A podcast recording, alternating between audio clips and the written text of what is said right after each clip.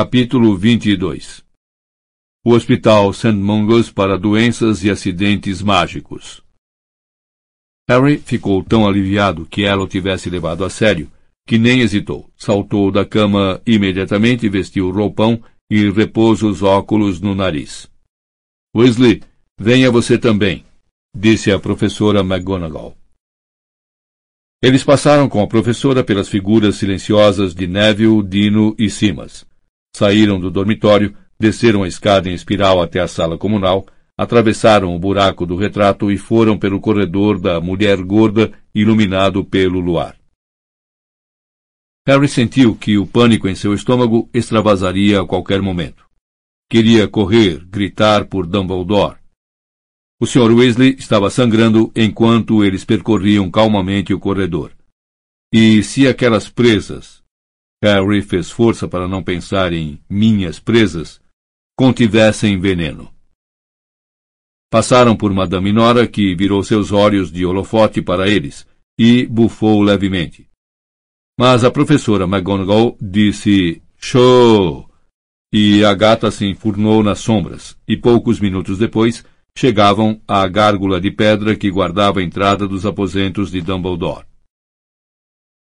Delícia gasosa, disse a professora.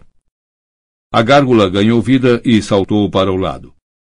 A parede atrás se dividiu em duas e revelou uma escada de pedra que se movia continuamente para o alto, como uma escada rolante em espiral. Os três subiram. A porta se fechou com um baque surdo e eles subiram em círculos fechados até alcançar uma porta de carvalho excepcionalmente lustrosa com uma maçaneta de latão em forma de grifo. Embora passasse muito da meia-noite, ouviam-se vozes no interior da sala. Uma verdadeira Babel. Parecia que Dumbledore estava recebendo no mínimo umas doze pessoas. A professora McGonagall bateu três vezes com a aldrava em forma de grifo, e as vozes cessaram abruptamente como se alguém as tivesse desligado. A porta se abriu sozinha e a professora entrou com Harry e Ronnie. A sala estava mergulhada em sombras. Os estranhos instrumentos sobre as mesas estavam silenciosos e imóveis, em vez de zumbir e expelir baforadas de fumaça, como habitualmente faziam.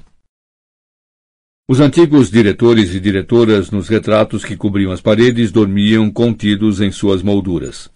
Atrás da porta, um magnífico pássaro vermelho e dourado do tamanho de um cisne cochilava no poleiro com a cabeça sob uma das asas. Ah, é a senhora, professora McGonagall, e... Ah... Dumbledore estava sentado em uma cadeira de espaldar alto, à escrivaninha. Inclinou-se para o círculo de luz das velas que iluminavam os papéis à sua frente. Usava um magnífico roupão bordado em púrpura e dourado sobre uma camisa de dormir muito branca. Mas parecia bem acordado. Seus penetrantes olhos azuis fixavam atentamente a professora. Professor Dumbledore. O Potter teve um. Bom, um pesadelo, começou McGonagall. Ele diz que não foi um pesadelo, completou Harry depressa. A professora olhou para Harry, franzindo ligeiramente a testa. Muito bem, então, Potter, conte ao professor Dumbledore. Eu. Bom, eu estava dormindo, disse Harry, e, mesmo em seu desespero de fazer Dumbledore compreender, sentia-se levemente irritado que o diretor não olhasse para ele mas examinasse os próprios dedos entrelaçados. Mas não foi um sonho comum. Foi real. Eu vi acontecer. Harry tomou fôlego. O pai do Ronnie, o Sr. Weasley, foi atacado por uma cobra gigantesca. As palavras pareceram ecoar depois que ele as pronunciou soando ligeiramente ridículas, até cômicas. Fez-se uma pausa em que Dumbledore se recostou e contemplou o teto meditativo. Ronnie olhava de Harry para Dumbledore. o rosto pálido e chocado. Como foi que você viu isso? perguntou Dumbledore calmamente, ainda sem olhar para Harry. Bom, não sei, disse Harry meio zangado. Que diferença fazia? Na minha cabeça, suponho. Você não me entendeu, disse Dumbledore, mantendo a voz calma. Quero dizer, você se lembra uh, em que posição você estava enquanto assistia a esse ataque? Você estava talvez parado ao lado da vítima ou contemplava a cena do alto? A pergunta era tão curiosa que Harry boquiabriu-se com Dumbledore. Era quase como se ele soubesse. Eu era a cobra. Vi tudo do ponto de vista da cobra. Ninguém falou por um momento. Então, Dumbledore, agora olhando para Ronnie, que continuava cor de coalhada, perguntou em um novo tom mais enérgico. Arthur ficou gravemente ferido? Ficou, respondeu Harry enfaticamente. Por que eram tão lentos para compreender? Será que não sabiam como uma pessoa sangrava quando presas daquele tamanho furavam o corpo dela? E por que Dumbledore não podia fazer a gentileza de encará-lo? Mas o diretor se ergueu tão depressa que deu um susto em Harry e se dirigiu a um dos antigos retratos pendurados muito próximo do teto. Everardo! chamou repentinamente em voz alta. E você também, Dillis. Um bruxo de cara pálida, com uma franja preta curta e uma bruxa idosa com longos cachos prateados no quadro ao lado, ambos parecendo profundamente adormecidos, abriram os olhos imediatamente. Vocês estavam escutando? perguntou Dumbledore. O bruxo assentiu e a bruxa respondeu: Naturalmente. O homem tem cabelos ruivos e usa óculos, disse Dumbledore. Everardo, você precisa dar o alarme. Providencie para que ele seja encontrado pelas pessoas certas. Os dois confirmaram com a cabeça e se deslocaram lateralmente de seus quadros. Mas, em vez de surgirem nos quadros vizinhos, como normalmente acontecia em Hogwarts, Nenhum dos dois reapareceu. Um quadro agora exibia apenas um pano de fundo escuro, o outro uma bela poltrona de couro. Harry reparou que vários dos outros diretores e diretoras nas paredes, embora roncassem e babassem convincentemente, não paravam de espiá-lo por baixo das pálpebras fechadas. E, de repente, ele entendeu quem estava falando quando bateram na porta. Everardo e Dillis foram dois dos diretores mais famosos de Hogwarts, explicou Dumbledore, agora contornando Harry, Ronnie e a professora McGonagall, para se aproximar do magnífico pássaro adormecido no poleiro ao lado da porta. A fama deles foi tão grande que ambos têm retratos pendurados em outras importantes instituições bruxas vizinhas. Como têm liberdade de se deslocar entre os próprios retratos, podem nos contar o que pode estar acontecendo em outros lugares. Mas o Sr. Weasley poderia estar em qualquer lugar, exclamou Harry. Por favor, sentem-se os três, pediu Dumbledore, como se Harry não tivesse falado. Everardo e Dillis talvez demorem a voltar. Professora McGonagall, se puder providenciar mais umas cadeiras. McGonagall puxou a varinha do bolso do roupão e acenou. Do nada, apareceram três cadeiras, de madeira e espaldar reto, muito diferentes das confortáveis poltronas de chintz que Dumbledore conjurara na audiência de Harry. O garoto se sentou, espiando o diretor por cima do ombro. O diretor agora acariciava com o dedo a cabeça dourada de Fox. A fênix acordou imediatamente, esticou a bela cabeça para o alto e ficou observando Dumbledore com seus olhos brilhantes e escuros. Vamos precisar, disse ele à ave em voz baixa, de um aviso. Uma labareda lampejou no ar e a fênix desapareceu. Em seguida, Dumbledore se encaminhou para um dos frágeis instrumentos de prata cuja função Harry não conhecia.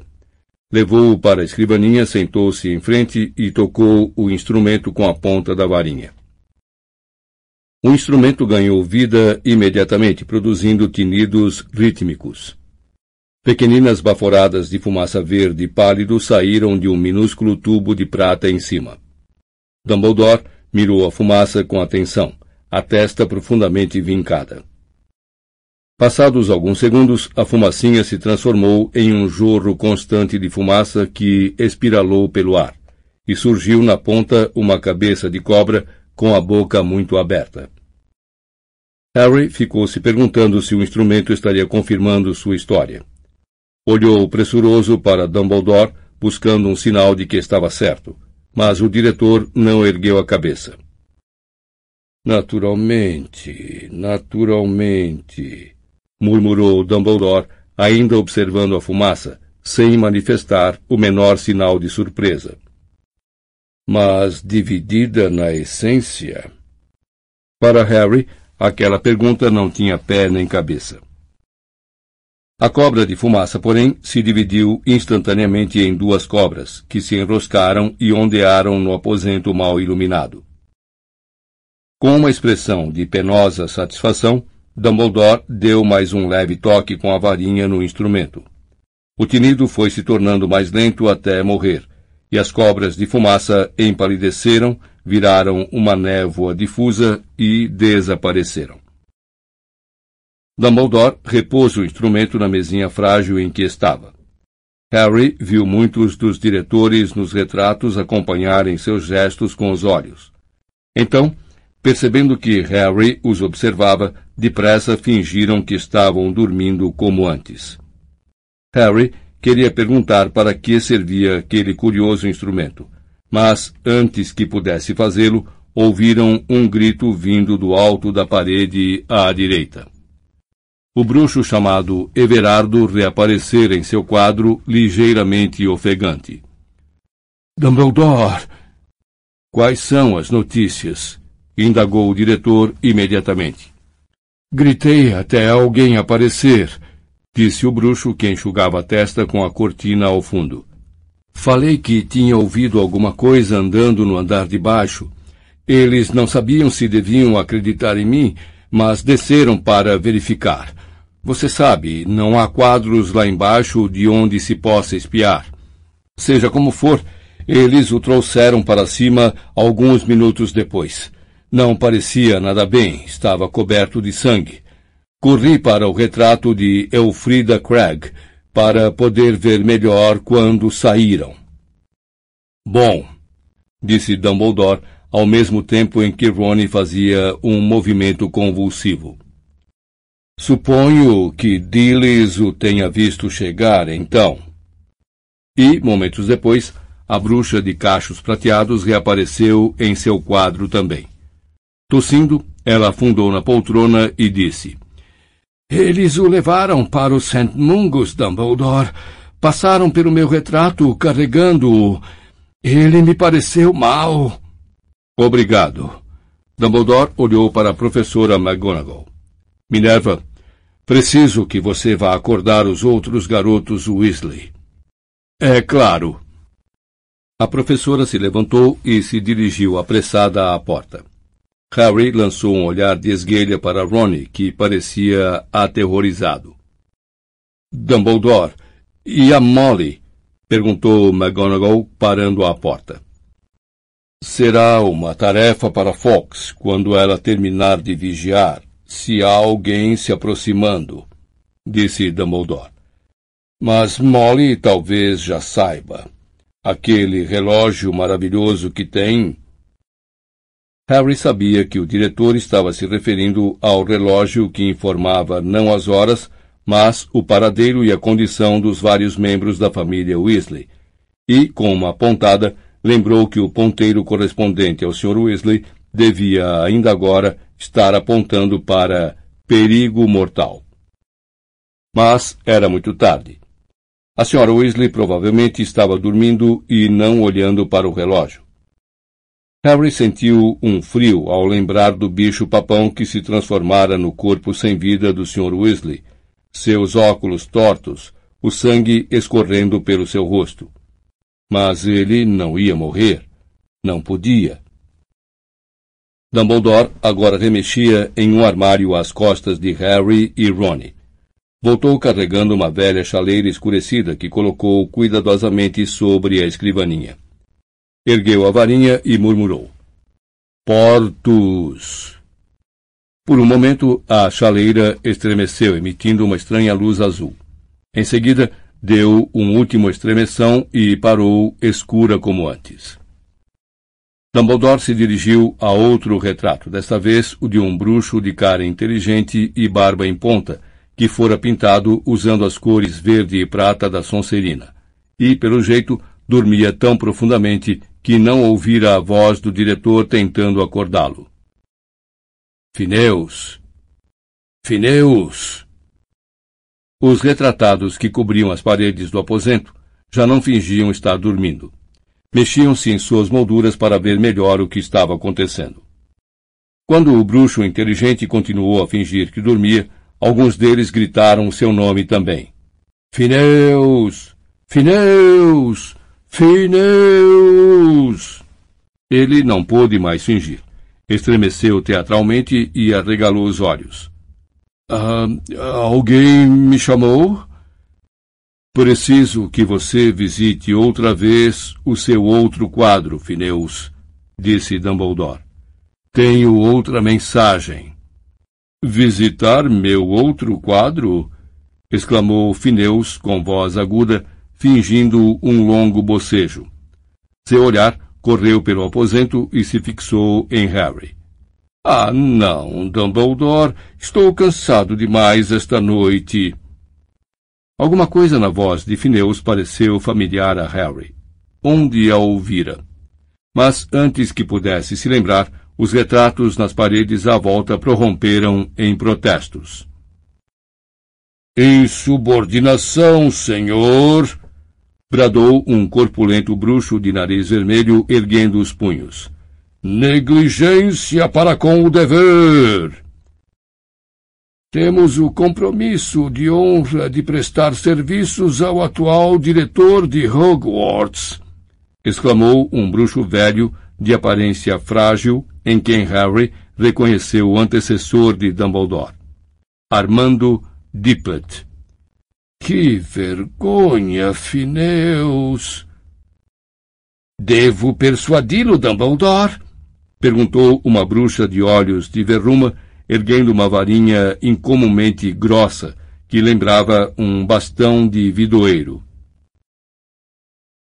Ah, muito bem, concordou o bruxo chamado Fineus, espiando a varinha com uma ligeira apreensão. Embora a essa altura ele talvez já tenha destruído o meu retrato, já se desfez da maioria da minha família. Sirius não sabe destruir o seu retrato, disse Dumbledore, e Harry percebeu imediatamente onde ouvira a voz de Fineus antes. Saía da moldura aparentemente vazia em seu quarto no largo Grimmauld. Dê a ele o recado de que Arthur Weasley foi gravemente ferido e que a esposa dele, filhos e Harry Potter chegarão em sua casa daqui a pouco. Entendeu? Arthur Weasley ferido, mulher, filhos e Harry Potter se hospedarão, recitou Fineus entediado. Sim, sim, muito bem. Ele tornou a entrar na moldura do retrato e desapareceu de vista no mesmo instante em que a porta do aposento se abriu. Fred, George e Gina vieram acompanhados pela professora McGonagall, os três parecendo amarfanhados e em estado de choque, ainda vestindo as roupas de dormir. Harry, o que é que está acontecendo? perguntou Gina, que parecia amedrontada. A professora McGonagall disse que você viu papai ser ferido. Seu pai foi ferido durante um serviço para a Ordem da Fênix, informou Dumbledore antes que Harry pudesse falar. Foi levado para o Hospital St. Mungus para doenças e acidentes mágicos. Vou mandar vocês para a casa de Sirius, que é muito mais próxima do hospital do que a toca. Vocês vão se encontrar com sua mãe lá. Como é que nós vamos? perguntou Fred abalado. Pode flu? Não. No momento, o pó de flu não é seguro. A rede está sendo vigiada. Vocês vão usar uma chave de portal. Ele indicou a velha chaleira que descansava inocentemente sobre a escrivaninha. Estamos apenas aguardando as informações de Fineus Nigelus. Quero ter certeza de que não há perigo para despachar vocês. Apareceu uma labareda bem no meio do aposento. Depois, uma única pena dourada que flutuou suavemente até o chão. É o aviso de Fox, disse Dumbledore, recolhendo a pena quando caiu. A professora Umbridge já deve saber que vocês estão fora de suas camas. Minerva vá distraí-la, conte-lhe qualquer história. A professora McGonagall saiu num ruge-ruge de tecido escocês. Ele diz que ficará encantado, disse uma voz cheia de tédio atrás de Dumbledore. O bruxo chamado Fineus reaparecera diante de sua bandeira da Sonserina. Meu trineto sempre teve um gosto esquisito em termos de hóspedes. Venham aqui, então, falou Dumbledore e a Harry e aos Weasley. E depressa, antes que mais alguém apareça. Harry e os outros se agruparam em torno da escrivaninha de Dumbledore. Vocês já usaram uma chave de portal antes? perguntou ele, e os garotos confirmaram com a cabeça, cada um esticando a mão para tocar em alguma parte da chaleira enegrecida. Ótimo. Quando eu contar três, então. Um, dois. Aconteceu em uma fração de segundo. Na pausa infinitesimal antes de Dumbledore dizer três, Harry olhou para ele. Estavam todos muito juntos, e os olhos azul claros do diretor passaram da chave do portal para o rosto do garoto. Na mesma hora, a cicatriz de Harry queimou como se fosse tocada por um ferro em brasa, como se a velha cicatriz tivesse se rompido. E, involuntário, indesejado, mas apavorantemente forte, nasceu em Harry um ódio tão poderoso que o fez sentir naquele instante que só queria atacar, morder, enterrar as presas no homem à frente dele. 3. Harry sentiu um forte puxão atrás do umbigo. O chão sumiu sob seus pés, sua mão colada à chaleira. Colidiu com os outros enquanto avançavam velozmente em uma voragem de cores e uma lufada de vento, a chaleira puxando-os para diante, até que seus pés bateram no chão com tanta força que seus joelhos dobraram. A chaleira caiu no chão com estrépito e, em algum lugar ali perto, alguém falou. De volta os pirralhos do traidor do sangue. É verdade que o pai deles está morrendo? Fora! vociferou uma segunda voz. Harry se levantou depressa e olhou à volta. Tinham chegado à sombria cozinha do porão do largo Grimald 12. As únicas fontes de luz eram o fogão e uma vela derretida que iluminavam os restos de um jantar solitário. Monstro ia desaparecendo pela porta do corredor, lançando-lhes olhares malévolos ao mesmo tempo em que repuxava a tanga. Sirius veio correndo ao seu encontro, parecendo ansioso. Estava barbado e com as roupas que usara durante o dia. Havia nele também um ligeiro bafo de bebida que lembrava mundungo. O que é que está acontecendo? perguntou, estendendo a mão para ajudar Gina a se levantar. Fineus Nigelus falou que Arthur está gravemente ferido? Pergunte ao Harry, respondeu Fred. É, quero ouvir isso com os meus próprios ouvidos, disse Jorge. Os gêmeos e Gina olhavam fixamente para o amigo. Os passos de monstro haviam parado na escada. Foi, começou Harry. Isso era pior do que contar a McGonagall e a Dumbledore. Tive uma. Uma espécie de visão e contou a todos o que vira, embora alterasse a história para parecer que assistira dos bastidores quando a cobra atacou, e não através dos olhos da própria cobra. Ronnie, que continuava muito pálido, lançou a Harry um olhar fugaz, mas não fez comentários. Quando Harry terminou, Fred, George e Gina continuaram de olhos nele. Harry não sabia se estava ou não imaginando, mas achou que havia um quê de acusação no olhar dos garotos. Bom, se iam culpá-lo só por ver o ataque, estava contente de não ter contado que, na hora, ele estava dentro da cobra. Mamãe já chegou? perguntou Fred, virando-se para Sirius. Provavelmente ela ainda nem sabe o que aconteceu, disse Sirius. O importante era vocês virem antes que a Umbridge pudesse interferir. Espero que Dumbledore esteja avisando a Molly agora. Temos de ir ao St. Mungus, disse Gina em tom urgente. E olhou para os irmãos. Eles, é claro, ainda estavam de pijama. Sirius, você pode nos emprestar capas ou outra coisa qualquer para vestir? Esperem, vocês não podem sair correndo para o St. Mungus, falou Sirius. Claro que podemos ir ao St. Mungus se quisermos, disse Fred com uma expressão obstinada. Ele é nosso pai. E como é que vocês vão explicar como souberam que Arthur foi atacado antes mesmo do hospital avisar a mulher dele? Que diferença faz? perguntou Jorge exaltado. Faz diferença, porque não queremos chamar atenção para o fato de que Harry está tendo visões de coisas que acontecem a quilômetros de distância, disse Sirius, aborrecido. Vocês têm ideia do que o Ministério faria com essa informação? Fred e Jorge fizeram cara de quem não se importava nem um pouco com o que o ministério pudesse fazer com coisa alguma. Ronnie continuava extremamente pálido e silencioso. Gina disse: Alguém poderia ter nos contado, poderíamos ter sabido o que aconteceu por outra pessoa que não o Harry. Quem, por exemplo? perguntou Sirius impaciente. Escutem. Seu pai foi ferido a serviço da Ordem da Fênix, e as circunstâncias já são bastante suspeitas, sem os filhos dele saberem o que aconteceu segundos depois.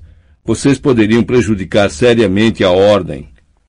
Não estamos interessados nessa ordem idiota, gritou Fred. Estamos falando do nosso pai que está morrendo, berrou Jorge. Seu pai sabia no que estava se metendo e não vai agradecer a vocês por estragarem as coisas para a ordem retorquiu ele igualmente zangado. É assim que é. E é por isso que vocês não pertencem à ordem. Vocês não entendem. Há coisas pelas quais vale a pena morrer. É fácil para você falar preso aqui, urrou Fred. Não vejo você arriscando o seu pescoço. O pouco colorido que restava no rosto de Sirius desapareceu. Por um momento, pareceu que sua vontade era bater em Fred. Mas quando voltou a falar, foi em um tom deliberadamente calmo. Sei que é difícil, mas todos temos de agir como se ainda não soubéssemos de nada. Temos de ficar quietos, pelo menos até sua mãe dar notícias. Está bem? Fred e Jorge continuavam rebelados. Gina, porém, foi até a cadeira mais próxima e se afundou nela. Harry olhou para Ronnie, que fez um movimento engraçado entre um aceno de cabeça e uma sacudidela de ombros, e sentaram-se também. Os gêmeos continuaram a olhar feio para Sirius por mais um minuto. Então se acomodaram um de cada lado de Gina. Muito bem, disse Sirius, animando-os. Andem, vamos todos tomar alguma coisa enquanto esperamos. Axio, cerveja amanteigada. Ele ergueu a varinha e meia dúzia de garrafas vieram voando da despensa em direção a eles, espalhando os restos da refeição de Sirius e parando em ordem diante de cada um dos seis. Todos beberam e por algum tempo os únicos sons foram a crepitação das chamas no fogão da cozinha e as batidas surdas das garrafas na mesa. Harry só estava bebendo para ocupar as mãos com alguma coisa. Seu estômago estava cheio de remorsos que ferviam e borbulhavam. Não estariam aqui se não fosse ele. Todos ainda estariam dormindo em suas camas. E não adiantava dizer a si mesmo que, ao dar o alarme, permitira que encontrassem o Sr. Weasley, porque havia ainda a questão inevitável de ter sido ele quem atacara o Sr. Weasley, para começar. Não seja idiota. Você não tem presas, disse mentalmente, tentando se acalmar, embora a mão que segurava a garrafa de cerveja tremesse. Você estava deitado na cama. Não estava atacando ninguém. Mas então, que foi que aconteceu na sala de Dumbledore? perguntou-se. Senti vontade de atacá-lo também. Repôs a garrafa na mesa com um pouco mais de força do que pretendia e derramou-a. Ninguém lhe prestou atenção. Então, uma erupção de chamas no ar iluminou os pratos sujos diante deles. E enquanto gritavam assustados, um pergaminho caiu com um baque surdo na mesa, acompanhado por uma única pena da cauda da fênix. Ox! exclamou Sirius na mesma hora, apanhando o pergaminho. Não é a letra de Dumbledore. Deve ser uma mensagem de sua mãe. Tome. Ele entregou a carta na mão de Jorge, que rompeu o lacre e leu em voz alta. Papai ainda está vivo. Estou indo para o St. Mungus agora. Fiquem onde estão. Mandarei notícias assim que puder. Mamãe. Jorge olhou para todos. Ainda está vivo, disse lentamente. Mas dá a impressão de que. Ele não precisou terminar a frase. Harry também teve a impressão de que o Sr. Weasley estava entre a vida e a morte. Ainda excepcionalmente pálido, Ronnie ficou olhando para o verso da carta da mãe, como se o pergaminho pudesse dizer alguma coisa que o consolasse. Fred puxou-o da mão de Jorge e leu. Depois olhou para Harry, que, sentindo novamente a mão tremer na garrafa de cerveja amanteigada, apertou-a com mais força para parar o tremor. Não se lembrava de ter jamais feito uma vigília noturna mais longa. Sirius sugeriu uma vez, sem muita convicção, que fossem todos dormir, mas os olhares de desagrado dos Weasley foram resposta suficiente. A maior parte do tempo ficaram em silêncio ao redor da mesa, observando o pavio da vela minguar aos poucos até desaparecer na cera líquida, levando ocasionalmente uma garrafa à boca, falando apenas para saber as horas, perguntar em voz alta o que estaria acontecendo e tranquilizar um ao outro que se houvesse mais notícias, eles as saberiam na hora, porque a senhora Weasley já devia ter chegado havia muito tempo no St. Mungus. Fred cochilou, a cabeça balançando frouxamente sobre o pescoço. Gina se enroscou como um gato na cadeira, mas mantinha os olhos abertos. Harry os via refletir as chamas do fogão. Ronnie deitara-se com a cabeça nas mãos. Era impossível dizer se acordado ou adormecido. Harry e Sirius se entreolhavam de vez em quando, intrusos no pesar da família, esperando, esperando. Às cinco e dez da manhã, pelo relógio de Ronnie, a porta da cozinha abriu e a senhora Weasley entrou. Estava muito pálida. Mas quando todos se viraram, e Fred, Ronnie e Harry fizeram menção de se levantar das cadeiras, ela deu um sorriso abatido. Ele vai ficar bom, disse com a voz enfraquecida pelo cansaço. Agora está dormindo. Podemos ir vê-lo mais tarde. Guy está lhe fazendo companhia no momento. Vai tirar a manhã de folga. Fred tornou a se sentar com as mãos no rosto. Jorge e Gina se levantaram, correram a abraçar a mãe. Ronnie deu uma risada muito trêmula e virou o resto de sua cerveja manteigada de uma vez. Café da manhã! anunciou Sirius em voz alta e feliz, levantando-se de um salto. Onde anda aquele maldito elfo doméstico? Monstro! Monstro! Mas Monstro não atendeu ao seu chamado. Ah, esquece! resmungou Sirius, contando as pessoas presentes. Então, é café da manhã para. Vejamos. Sete. Bacon e ovos, acho. Chá e torradas. Harry se levantou depressa e foi para o fogão ajudar. Não queria se intrometer na alegria dos Weasley e temia o momento em que a senhora Weasley iria lhe pedir para contar sua visão. Porém, mal acabara de apanhar os pratos no armário e ela já os tirava de sua mão e o puxava para um abraço. Não sei o que teria acontecido se não fosse você, Harry, disse Molly com a voz abafada. Não teriam encontrado o Arthur tão cedo, e então seria tarde demais. Mas graças a você ele está vivo, e Dumbledore pôde pensar em uma boa desculpa para Arthur estar onde estava. Senão, você nem faz ideia da encrenca em que ele se meteria. Veja o que aconteceu com o coitado do Estúrgio. Harry mal conseguia suportar essa gratidão mas felizmente ela o soltou e se virou para Sirius para lhe agradecer ter tomado conta dos seus filhos a noite inteira. Sirius disse que se alegrava de poder ajudar e esperava que todos ficassem ali até o Sr. Weasley sair do hospital. Ah, Sirius, fico tão agradecida. Acham que ele vai ficar hospitalizado durante algum tempo. E seria maravilhoso estar mais perto, Naturalmente, isso talvez signifique passar o Natal aqui.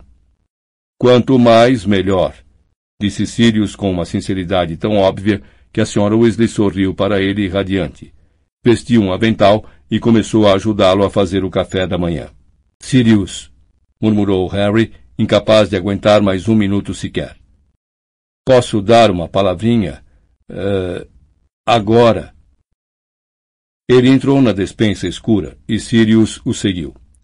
Sem preâmbulo, contou ao padrinho cada detalhe da visão que tivera, inclusive o fato de que ele próprio fora a cobra que atacara o Sr. Weasley. Quando parou para tomar fôlego, Sirius perguntou: Você contou isso a Dumbledore? Contei, disse Harry impaciente. Mas ele não me disse o que significava. Bom, ele não me diz mais nada, tenho certeza de que teria dito, se fosse caso para se preocupar, disse Sirius com firmeza. Mas não é só isso, disse Harry num tom só um pouquinho acima de um sussurro. Sirius, eu acho. Acho que estou ficando doido. Na sala do Dumbledore, pouco antes de embarcarmos na chave de portal, por uns dois segundos, eu pensei que era uma cobra. Eu me senti como uma cobra. Minha cicatriz doeu muito quando eu olhei para Dumbledore Sirius. Eu tive vontade de atacá-lo. Ele só conseguia enxergar uma nesga do rosto de Sirius. O resto estava escuro. Isso deve ter sido consequência da visão, nada mais, disse Sirius. Você ainda estava pensando no sonho ou qualquer coisa assim. Não foi isso, não replicou Harry, balançando a cabeça. Foi como se uma coisa despertasse dentro de mim, como se houvesse uma cobra dentro de mim. Você precisa dormir, falou Sirius com firmeza. Você vai tomar café e subir para dormir. Depois do almoço poderá ir ver o Arthur com os outros. Você está em estado de choque, Harry. Está se culpando por uma coisa que apenas presenciou.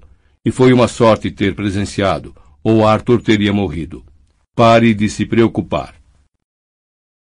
Ele deu uma palmada no ombro de Harry e saiu da despensa deixando o afilhado sozinho no escuro. Todos, menos Harry, passaram o resto da manhã dormindo. Ele subiu para o quarto que dividira com Ronnie nas últimas semanas de férias. Mas enquanto seu amigo se enfiou na cama e adormeceu em poucos minutos, ele se sentou completamente vestido, encostou-se nas frias barras metálicas da cama, intencionalmente sem conforto, decidido a não cochilar, aterrorizado com a perspectiva de se transformar em cobra durante o sono, e, quando acordasse, descobrir que atacara Ronnie, ou então de sair rastejando pela casa em busca de mais alguém. Quando Ronnie acordou, Harry fingiu ter dado um cochilo restaurador também. Os balões dos garotos chegaram de Hogwarts enquanto estavam almoçando, para poderem se vestir de trouxas e ir ao hospital. Todos menos Harry estavam desmedidamente felizes e tagarelas quando trocaram as vestes por jeans e camisetas. Quando Tonks e Olho Tonto chegaram para acompanhá-los a Londres, os garotos os receberam com alegria, achando graça no chapéu coco que Olho Tonto usava, desabado para o lado para esconder o olho mágico, e lhe garantiram que Tonks, cujos cabelos estavam curtos e rosa vivo outra vez, atrairia muito menos atenção do que ele na viagem de metrô. Tonks estava muito interessada na visão que Harry tivera do ataque ao Sr. Weasley, assunto que ele não estava nem remotamente interessado em discutir. Não há sangue de vidente em sua família, há? perguntou ela, curiosa, quando se sentaram lado a lado no trem que sacudia em direção ao centro da cidade. Não, respondeu Harry, pensando na professora Trelawney e se sentindo insultado. Não, disse Tonks pensativa. Não, suponho que não seja realmente profecia o que você está fazendo, não é? Quero dizer, você não está vendo o futuro, está vendo o presente. É esquisito, não é não? Mas é útil. Harry não respondeu. Felizmente, eles desembarcaram na estação seguinte, uma estação bem no centro de Londres, e na afobação de descerem do trem, ele conseguiu deixar Fred e George se colocarem entre ele e Tonks, que ia à frente do grupo. Todos a seguiram na subida da escada rolante, Moody mancando atrás, o chapéu coco inclinado, e uma das mãos nodosas enfiada entre os botões do casaco, apertando a varinha. Harry pensou sentir o olho tampado fixo nele. Tentando evitar mais perguntas sobre seu sonho, perguntou a olho tonto onde ficava escondido o St. Mungus. Não é muito longe, não, resmungou Moody quando saíam para o ar gélido de inverno em uma rua larga, cheia de lojas apinhadas de gente que fazia compras de Natal. Ele empurrou Harry para sua frente e se colocou imediatamente atrás do garoto. Harry sabia que o olho estava girando em todas as direções sob a aba inclinada do chapéu. Não foi fácil encontrar um bom local para um hospital. Não havia nenhum bastante grande no beco diagonal e não podíamos construí-lo embaixo da terra como fizemos com o ministério. Não seria saudável. Por fim, conseguiram encontrar um edifício à superfície. Em teoria, os bruxos doentes poderiam ir e vir e se misturar com a multidão. Ele segurou o ombro de Harry para impedir que fossem separados por um grupo animado que fazia compras e tinha a visível intenção de chegar a uma loja de material elétrico próxima.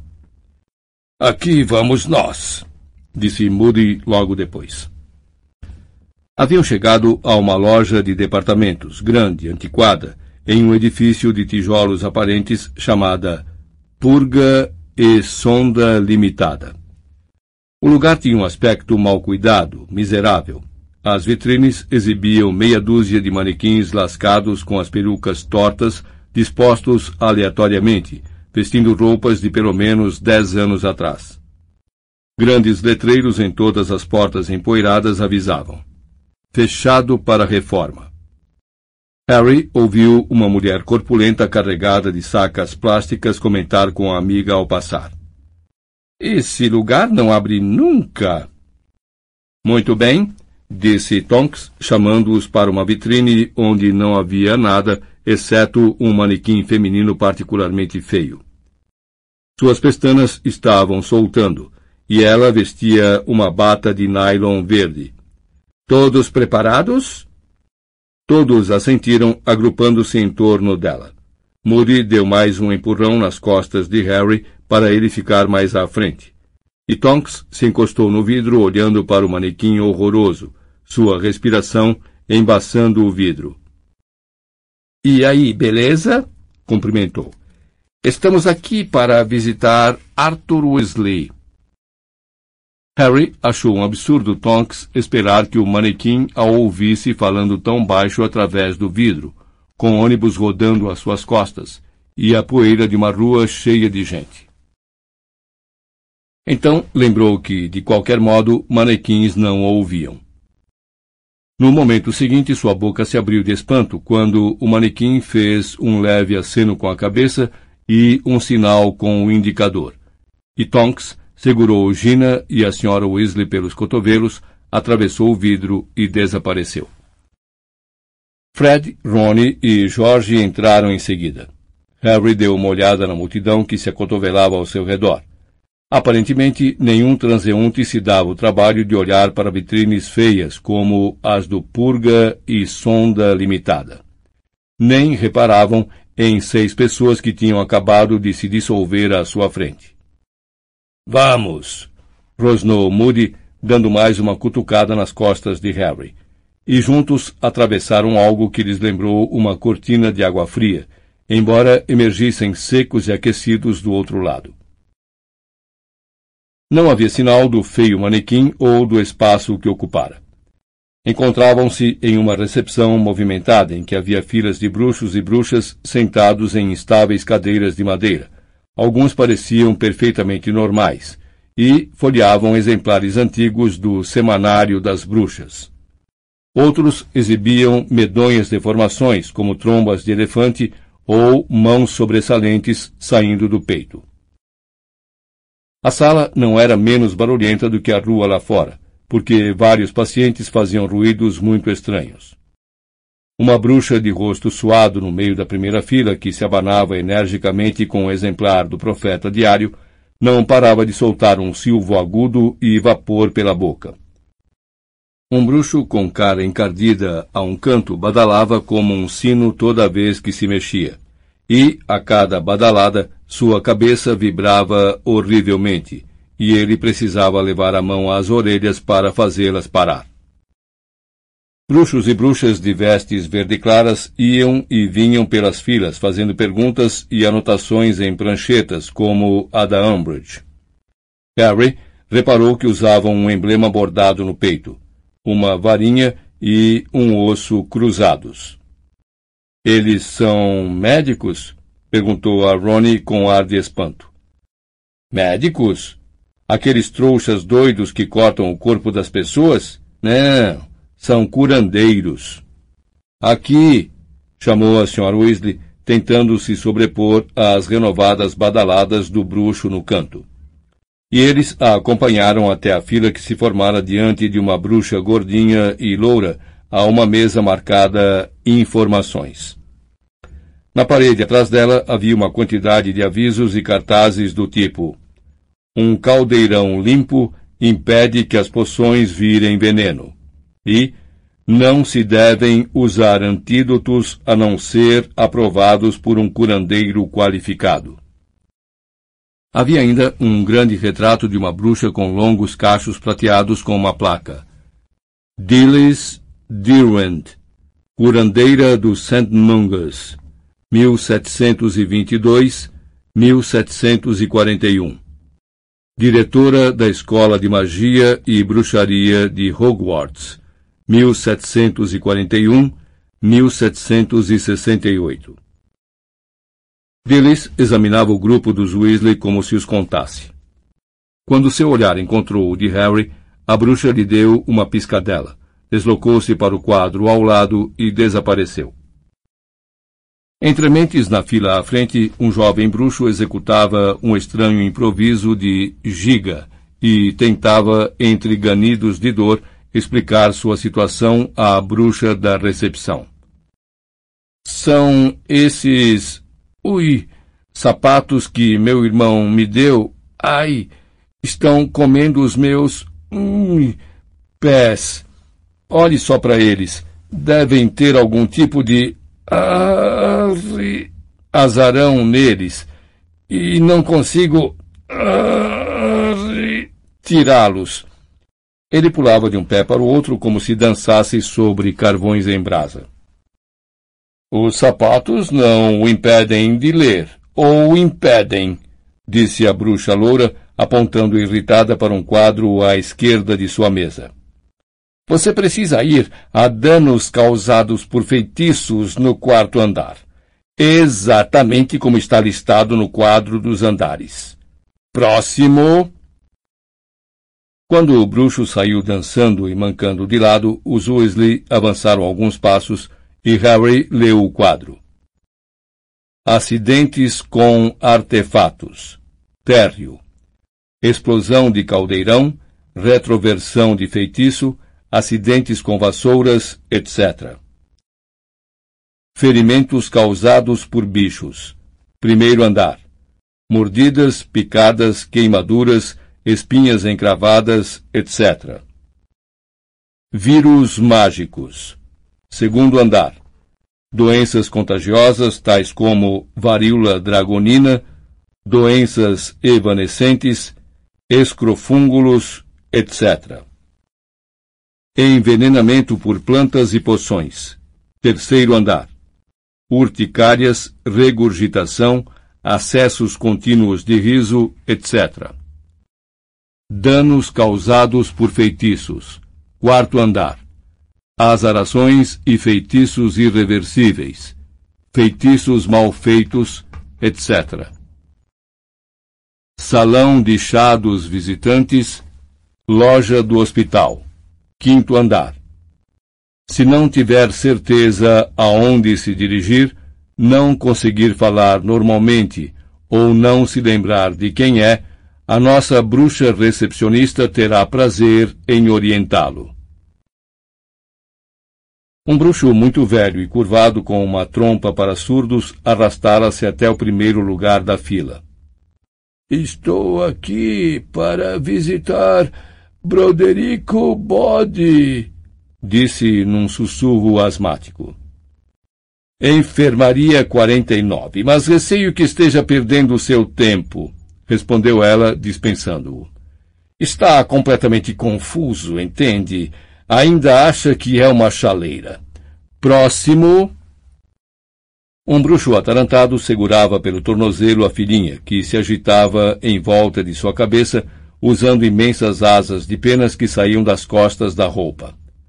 Quarto andar, disse a bruxa com a voz entediada, sem perguntar nada e o homem desapareceu pelas portas duplas ao lado da mesa, segurando a filha como se fosse um balão de formato extravagante. Próximo! A senhora Weasley se aproximou da mesa. Olá, meu marido, Arthur Weasley, deveria ter sido transferido para outra enfermaria hoje pela manhã. Pode nos dizer. Arthur Weasley, repetiu a bruxa, correndo o dedo por uma longa lista à sua frente. Foi. Primeiro andar, segunda porta à direita. Enfermaria Dai Leveling. Obrigada. Vamos, gente. Eles a seguiram pelas portas duplas e pelo corredor longo e estreito, enfeitado com mais retratos de bruxos famosos, iluminados por bolhas de cristal cheias de velas que flutuavam junto ao teto e lembravam gigantescas bolhas de sabão. Mais bruxas e bruxos de vestes verde claras entravam e saíam pelas portas por onde passavam. Um gás amarelo e mal cheiroso invadiu o corredor quando emparelharam com uma das portas, e de vez em quando eles ouviam gritos distantes. Subiram um lance de escadas e chegaram ao corredor de ferimentos causados por bichos, onde a segunda porta à direita estava sinalizada com o letreiro Enfermaria Dye Leveling para acidentes perigosos, entre aspas, dois pontos, mordidas graves. Logo abaixo havia um cartão em uma moldura de latão, no qual alguém escrevera: Curandeiro responsável, Hipócrates Smethwick. Curandeiro estagiário, Augusto Pai. Vamos aguardar aqui fora, Molly, disse Tonks. Arthur não vai gostar de receber tantas visitas ao mesmo tempo. Primeiro entra a família. Olho Tonto resmungou sua aprovação à ideia e se postou à porta com as costas apoiadas na parede do corredor, o olho mágico girando em todas as direções. Harry se afastou também, mas a senhora Weasley esticou o braço e puxou-o pela porta, dizendo: Não seja tolo, Harry. Arthur quer lhe agradecer. A enfermaria era pequena e um tanto escura, porque a única janela era estreita e ficava no alto da parede oposta à porta. A maior parte da iluminação vinha de mais bolhas de cristal agrupadas no meio do teto. As paredes eram forradas de painéis de carvalho, e havia na parede um retrato de um bruxo de cara maligna em cuja placa se lia Urquhart Rackharrow, 1612-1697 inventor do feitiço para expelir tripas. Só havia três pacientes. O Sr. Weasley ocupava a cama ao fundo da enfermaria, ao lado da janelinha. Harry ficou satisfeito e aliviado ao ver que ele estava recostado em vários travesseiros, lendo o Profeta Diário à luz do solitário raio de sol que incidia sobre sua cama. Arthur ergueu os olhos quando o grupo se encaminhou para ele e, vendo quem eram, abriu um grande sorriso. Olá! falou, pondo o profeta de lado. Guy acabou de sair, Molly. Precisou voltar ao trabalho, mas diz que passa para vê-la mais tarde. Como é que você está, Arthur? perguntou a senhora Weasley, curvando-se para lhe dar um beijo na bochecha e examinando com ansiedade o seu rosto. Você ainda está bem abatido. Estou me sentindo perfeitamente bem, respondeu o marido, animado, esticando o braço ileso para abraçar Gina. Se pudessem retirar as bandagens, eu estaria pronto para ir para casa. Por que é que não podem retirá-las, papai? perguntou Fred. Bom, começo a sangrar como louco todas as vezes que tentam, explicou o Sr. Weasley, animado, apanhando a varinha sobre o armário ao lado da cama e acenando para conjurar seis cadeiras do lado de sua cama e acomodar todos. Parece que havia um veneno incomum nas presas daquela cobra que mantém as feridas abertas. Mas eles têm certeza de que encontrarão um antídoto. Dizem que já tiveram casos piores do que o meu. Nesse meio tempo, só preciso beber uma poção para repor o sangue de hora em hora. Já aquele sujeito ali, disse, baixando a voz e indicando com a cabeça a cama do lado oposto, na qual um homem de aspecto verdoso e doentio olhava fixamente para o teto. Foi mordido por um lobisomem, coitado. Não tem cura. Lobisomem? sussurrou a senhora Weasley, fazendo uma cara assustada. Não tem perigo ele ficar em uma enfermaria coletiva? Não devia estar num quarto particular? Faltam duas semanas para a lua cheia, lembrou-lhe o Sr. Weasley calmo. Estiveram conversando com ele hoje de manhã, os curandeiros, sabem, tentando convencê-lo de que poderá levar uma vida quase normal. Eu disse a ele, não mencionei nomes, é claro, mas disse que conhecia pessoalmente um lobisomem, um sujeito muito bom, que acha fácil administrar esse problema. E o que foi que ele respondeu? Perguntou Jorge. Que me daria mais uma mordida se eu não calasse a boca, disse o Sr. Weasley tristemente. E aquela mulher lá adiante, ele indicou a outra cama ocupada ao lado da porta. Não quis contar aos curandeiros o que foi que a mordeu, o que faz a gente pensar que devia estar mexendo com alguma coisa ilegal. Mas fosse o que fosse, arrancou-lhe um pedaço da perna. O cheiro é muito ruim quando removem os curativos. Então, o senhor vai nos contar o que aconteceu, papai? perguntou Fred, aproximando a cadeira da cama. Bom, vocês já sabem, não? disse o Sr. Weasley, dando um sorriso expressivo para Harry. É muito simples. Eu tive um dia muito longo, cochilei, fui apanhado e mordido. Saiu no Profeta que você foi atacado? perguntou Fred, apontando para o jornal que o pai pusera de lado. Não, é claro que não, respondeu o Sr. Weasley com um sorriso amargurado. O ministério não iria querer que todos soubessem que uma enorme cobra me. Arthur! alertou a Sra. Weasley me uh, mordeu, completou ele apressadamente, embora Harry não tivesse muita certeza de que era aquilo que ele pretendia dizer. Então, onde é que você estava quando isso aconteceu, papai? perguntou Jorge. Isso é só da minha conta, respondeu o pai, embora dando um sorrisinho. E apanhando o jornal, sacudiu-o para abrir as páginas e disse: eu estava lendo sobre a prisão de Willie Withershins quando vocês chegaram. Sabem que descobriram que era ele quem estava por trás daqueles banheiros que regurgitaram no verão? Uma das azarações saiu pela culatra, o vaso sanitário explodiu e ele foi encontrado inconsciente nos destroços que o cobriram dos pés à cabeça em. Quando você diz que estava em serviço, interrompeu Fred em voz baixa. O que é que você estava fazendo? Você ouviu o que o seu pai disse, sussurrou a senhora Weasley. Não vamos discutir isso aqui. Continue a história do Willie Withershins, Arthur. Bom, não me pergunte como, mas o fato é que ele se livrou da acusação do banheiro, comentou o Sr. Weasley carrancudo. Só posso supor que correu ouro. Você estava guardando ela, não era? perguntou Jorge em voz baixa. A arma. A coisa que você sabe quem está procurando. Jorge, cale a boca, repreendeu a Sra. Weasley. Em todo caso, disse o Sr. Weasley, alteando a voz.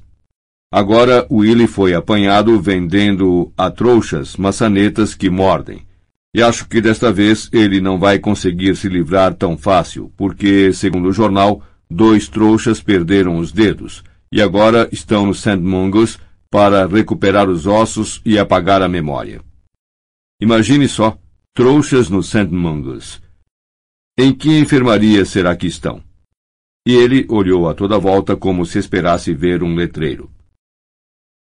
Você não disse que você sabe quem tem uma cobra, Harry? perguntou Fred com os olhos no pai para observar sua reação. Uma cobra enorme? Você a viu na noite em que ele voltou, não foi? Já chega, disse a senhora Weasley, aborrecida. Olho Tonto e Tonks estão no corredor. Arthur, querem entrar para vê-lo. E vocês podem esperar lá fora acrescentou ela para os filhos e Harry. Podem vir se despedir depois. Vão andando. Os garotos saíram em fila para o corredor.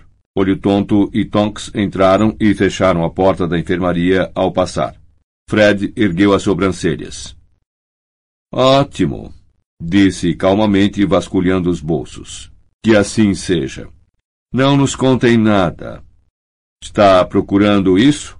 Indagou Jorge, mostrando um emaranhado de fios cor de carne. Você leu meus pensamentos, disse Fred sorrindo. Vamos ver se o St. Mungus põe feitiços de imperturbabilidade nas portas das enfermarias? Ele e Jorge desembaraçaram os fios, separaram cinco orelhas extensíveis e as distribuíram entre todos. Harry hesitou em apanhar a sua. Vamos, Harry, apanhe uma. Você salvou a vida do papai. Se alguém tem o direito de escutar atrás da porta, é você. Sorrindo contrafeito, Harry apanhou uma ponta do fio e inseriu-a no ouvido, como haviam feito os gêmeos. Ok, agora! sussurrou Fred. Os fios cor de carne se agitaram como longos fiapos de vermes e deslizaram por baixo da porta. A princípio, Harry não ouviu nada. Em seguida, se assustou quando escutou Tonks sussurrando claramente como se estivesse ao seu lado. Eles vasculharam a área toda, mas não conseguiram encontrar a cobra em lugar algum. Parece ter desaparecido depois de atacar você, Arthur. Mas você sabe quem não poderia ter esperado que uma cobra entrasse, poderia? Calculo que a tenha mandado para vigiar, rosnou Moody. Porque até agora ele não teve sorte, não é? Imagino que esteja tentando formar um quadro mais claro do que precisa enfrentar. E se Arthur não estivesse lá, a fera teria tido muito mais tempo para espionar. Então, Potter diz que viu tudo acontecer? É, respondeu a senhora Weasley. Parecia bastante inquieta. Sabe, Dumbledore chegou a me dar a impressão de que estava aguardando que Harry visse uma coisa dessas. Ah, bom, disse Moody. Tem alguma coisa estranha no menino Potter, todos sabemos. Dumbledore se mostrou preocupado com Harry quando falei com ele hoje de manhã, cochichou a senhora Weasley. Claro que está preocupado, engrolou Moody. O garoto está vendo coisas de dentro da cobra de você sabe quem. Obviamente, Potter não compreende o que isso significa, mas se você sabe quem estiver possuindo ele. Harry arrancou a orelha extensível do ouvido, o coração martelando disparado e o calor afluindo ao seu rosto. Ele olhou para os outros. Todos o encaravam, os fios ainda pendurados nas orelhas, os rostos repentinamente amedrontados. Fim do CD 22